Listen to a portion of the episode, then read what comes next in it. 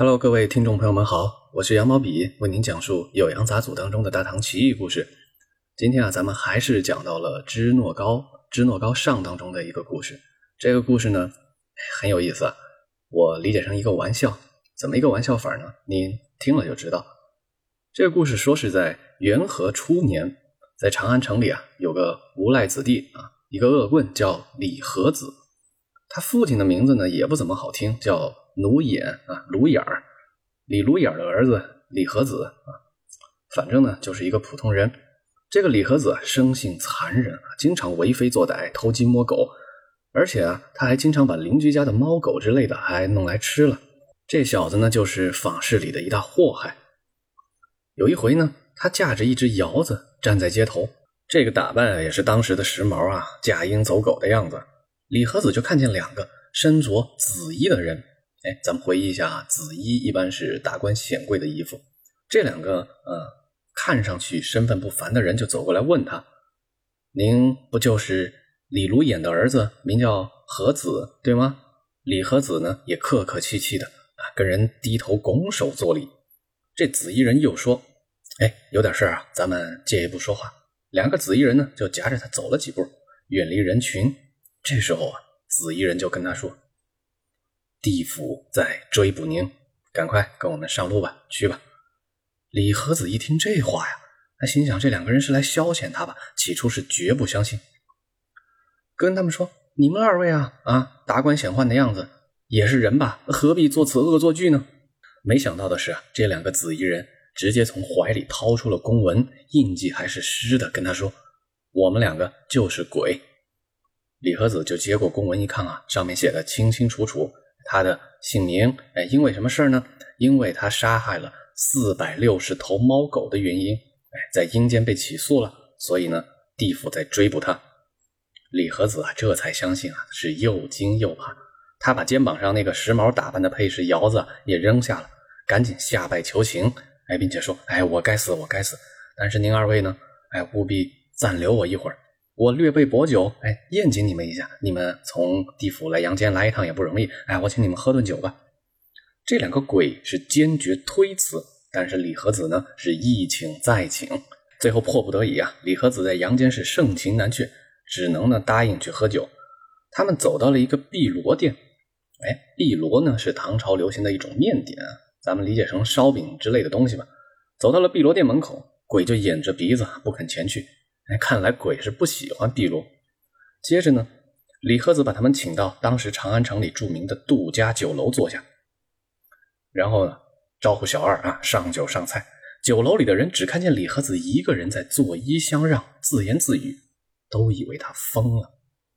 李和子要了九碗酒，自饮三碗，另外六碗呢都摆在西面的坐席上，摆在两位鬼差的面前。苦苦哀求两个鬼行个方便啊，免他一死。这两个鬼，哎呀，也不好办啊！没想到阳间还有这么多门门绕绕的。两个鬼呢，互相对视了一眼，哎，商量了一下，就说：“既然我们受了他这顿酒的恩惠，哎，那是得打点主意，那不能人家请客送礼还不办事儿吗？”于是呢，两个鬼就站起身来说。你暂等我们片刻啊，等几刻钟之后，我们就回来。隔了一会儿呢，鬼就回来了。那估计呢是去阴间打点请示了一下，回来就跟李和子说：“那您准备四十万钱，我们就下去帮你活动活动啊，帮你借三年寿命。”李和子连连答应：“好说好说。”哎，真是有钱能使鬼推磨呀！他就跟两个鬼差约定好，明天中午为期限，我一定把四十万钱都准备好。李和子呢？哎，连忙跟酒店结算了酒钱，又把剩下没喝完的几碗酒还退回去。他一尝啊，这几碗没动的酒呢，味道就跟水一样，又冷还沁牙。哎，这个估计就是被鬼喝过了啊，所以导致酒的质量啊，酒的水质有了一些变化。这都是一些侧面描写啊。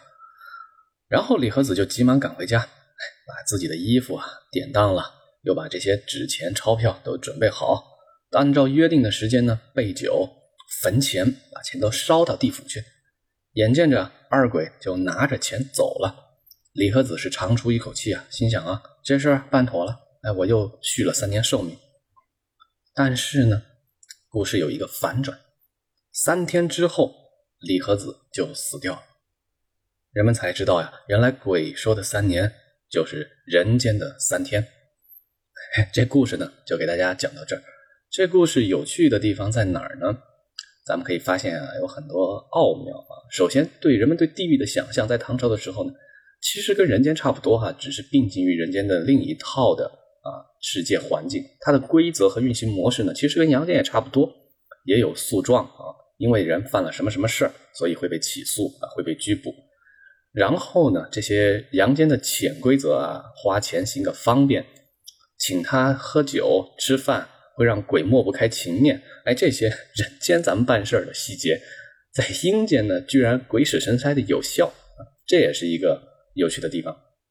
然后，这种人们对阴曹地府的想象啊，其实啊，从唐朝开始啊，一直往下也是延续，哪怕是今天啊，咱们还是会有类似的思维。那说的不用说那么远啊，就说《聊斋》，《聊斋》开篇的第一篇应该就叫《城隍考》，说的呢，也就是蒲松龄啊，一个清朝人对当时的地狱的想象。那其实运作的模式啊，什么行贿舞弊啊，收钱办事啊，哎，跟阳间是一模一样的。所以那个讽刺的意味啊，咱们说蒲松龄《聊斋》的讽刺，通过鬼神来指死人间的这些贪官污吏啊，徇私舞弊，这种想法和观念，其实在文学史上来看啊，是古已有之，一脉相承的。那这个《酉阳杂俎》当中李和子的故事呢，哎，咱们就能品出一些端倪出来。好了。我是羊毛笔，今天的故事呢，咱们就讲到这儿，咱们下期再见，拜拜。